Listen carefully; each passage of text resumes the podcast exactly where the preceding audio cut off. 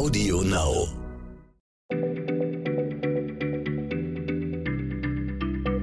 Schneller Schlau, der tägliche Podcast von PM.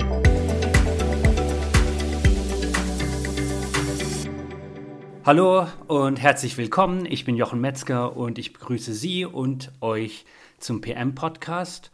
Heute rede ich mit Christiane Löll und zwar über ein Thema, über das eine Menge gestritten wird, nämlich um die Frage, kriegt man von Kopfbällen eine Gehirnerschütterung und muss man dann mit irgendwelchen Dauerschäden rechnen? Christiane ist Medizinerin und außerdem Redaktionsleiterin bei Fragen und Antworten und bei dem Thema seit einigen Jahren am Ball. Kleines Wortspiel am Rande. Also, liebe Christiane, was weißt du über die Sache?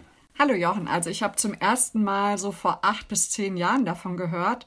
Da haben Forscher aus Boston in den USA angefangen, American Football Spieler zu untersuchen.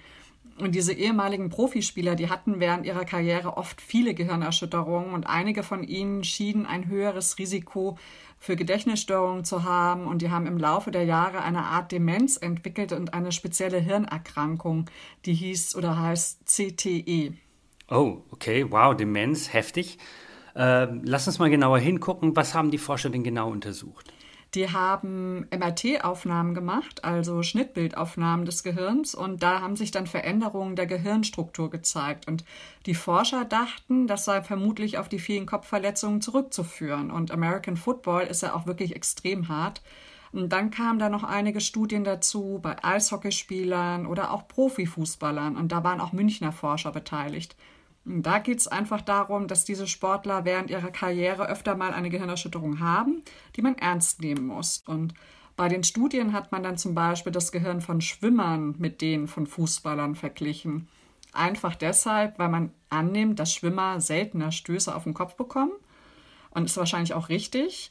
Ähm, das waren Erwachsene und man hat gesehen, dass sich die Kommunikation zwischen den Nervenzellen bei den Profifußballspielern verändert hat. Und die Nervenbahnen waren so ein bisschen anders. Aber die Frage ist jetzt, war das jetzt wirklich ein Schaden oder einfach hat sich das Gehirn an den Fußballsport angepasst und das hat überhaupt gar keine Aussagekraft. Und in anderen Studien hat man dann nochmal jugendliche Fußballer untersucht. Dann gab es Vergleiche zwischen Tänzern und Profifußballern. Da hat sich die Großhirnrinde verändert im Lauf des Lebens. Das kann im Alter aber auch so vorkommen bei anderen Menschen. Und war also wieder die Frage, was ist da jetzt was, wie hängt das zusammen und kann man da wirklich von einem Beweis reden? Und so weit sind wir noch nicht. Okay, also ich erinnere mich, dass äh, meine Freunde in den USA ziemlich viel über die Sache diskutiert haben. Und zwar auch äh, Leute, die sich, ein, die sich eigentlich überhaupt nicht für Sport interessieren, oder? Wie war das, Christiane? Ja, das gab Wirbel und weltweit, aber vor allem zuerst in den USA. Und da gab es eine Sammelklage von Eltern, die sich Sorgen um ihre Kinder gemacht haben. Und das hat dann dazu geführt, dass das Training für Kinder stark angepasst wurde beim Fußball. Seit 2016 dürfen die Kinder nämlich bis einschließlich zehn Jahren gar kein Kopfballtraining bekommen. Und darüber sind die Regeln auch streng. Also 11- und 12-Jährige, die dürfen nur maximal 30 Minuten pro Woche Kopfbälle üben. Solche Regeln gelten jetzt auch in Großbritannien für Kinder im Grundschulalter. Da sind Kopfbälle im Training jetzt auch verboten. Und in den Altersklassen darüber soll es nur selten Training geben. Im Spiel ist das aber anders. Da sind Kopfbälle erlaubt.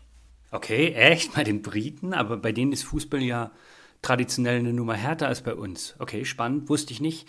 Äh, wie ist das denn genau passiert? Es gab eine Analyse von Todesursachen ehemaliger schottischer Profikicker.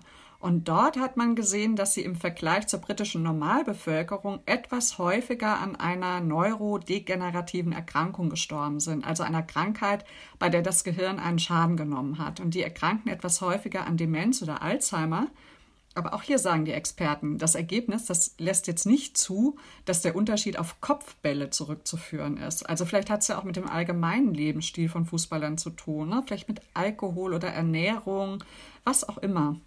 Okay, und äh, jetzt aber die spannende Frage, wie sieht es denn bei uns in Deutschland aus? Also, wenn ich das richtig sehe, hat der Deutsche Fußballbund DFB das sehr wohl im Blick. Und von einem Verbot ist da noch nicht die Rede. Das kann man im Interview mit dem DFB-Arzt Tim Meyer lesen auf der Webseite des Fußballbunds. Und das stammt aus diesem Frühjahr. da steht zum Beispiel, ein Kopfballverbot halten wir aktuell nicht für sinnvoll, Aber auch sicher muss man die Ergebnisse ernst nehmen. Und der Arzt der Nationalmannschaft, das ist nämlich Tim Meyer, sagt auch, dass die Studie überinterpretiert wird, also die jetzt mit den Schotten, und es keinen klaren Zusammenhang gibt zwischen Kopfbällen und einem erhöhten Demenzrisiko. Und wörtlich sagt er, ich halte die wissenschaftliche Grundlage derzeit zu dünn, um daraus angesichts der ohnehin wenigen Kopfbälle im Kinderfußball ein Verbot abzuleiten. Also jetzt schön wissenschaftlich ausgedrückt. Und für die ganz kleinen Nachwuchsspieler empfiehlt der DFB ohnehin erstmal ein Kopfballtraining mit Luftballons oder leichten Plastikbällen. Ne? Das ist also wirklich für die F-Jugend. Und das Training mit den Kopfbällen, also mit richtigen, das geht erst so nach dem 13. Lebensjahr so richtig los. Dennoch schließen die das nicht aus, weil wenn die Studienlage sich in die Richtung entwickelt, dann würde vielleicht der DFB auch ein Kopfballverbot für Kinder aussprechen. Es gibt weitere Studien, also derzeit läuft zum Beispiel eine da wird der Gesundheitszustand von mindestens 300 Ex-Profi-Fußballern aus Deutschland untersucht. Okay, spannend. Und was kann man denn jetzt Eltern sagen, die sich vielleicht Sorgen machen um ihre Kinder? Ich habe da vor einiger Zeit schon mit einer deutschen Forscherin gesprochen, die eben diese MRT-Studien in Boston mit vorangetrieben hat. Und die hat gesagt, also solange ein wissenschaftlicher Nachweis aussteht, muss eben der gesunde Menschenverstand ran. Ne? Häufige Schläge oder Stöße gegen den Kopf sind einfach nicht gut. Und es ist ja unbestritten, dass Gehirnerschütterungen schwere Folgen haben können. Die aber treten vor allem dann auf, wenn zwei Fußballer mit den Köppen zusammenstoßen oder ein Spieler den anderen mit dem Ellbogen am Kopf erwischt.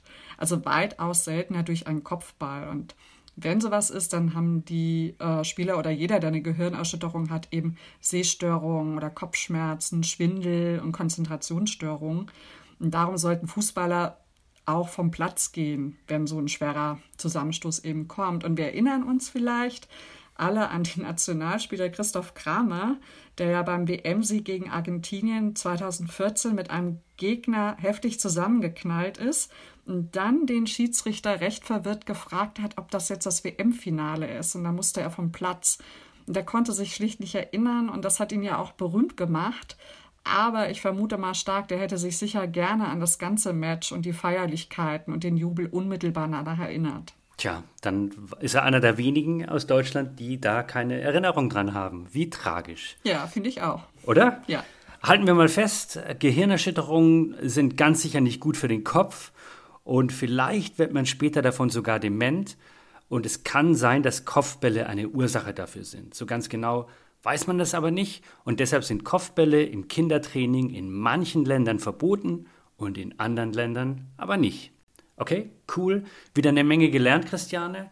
Ich freue mich auf unser nächstes Gespräch und bis dahin. Bis dann. Tschüss. Schneller Schlau, der tägliche Podcast von PM.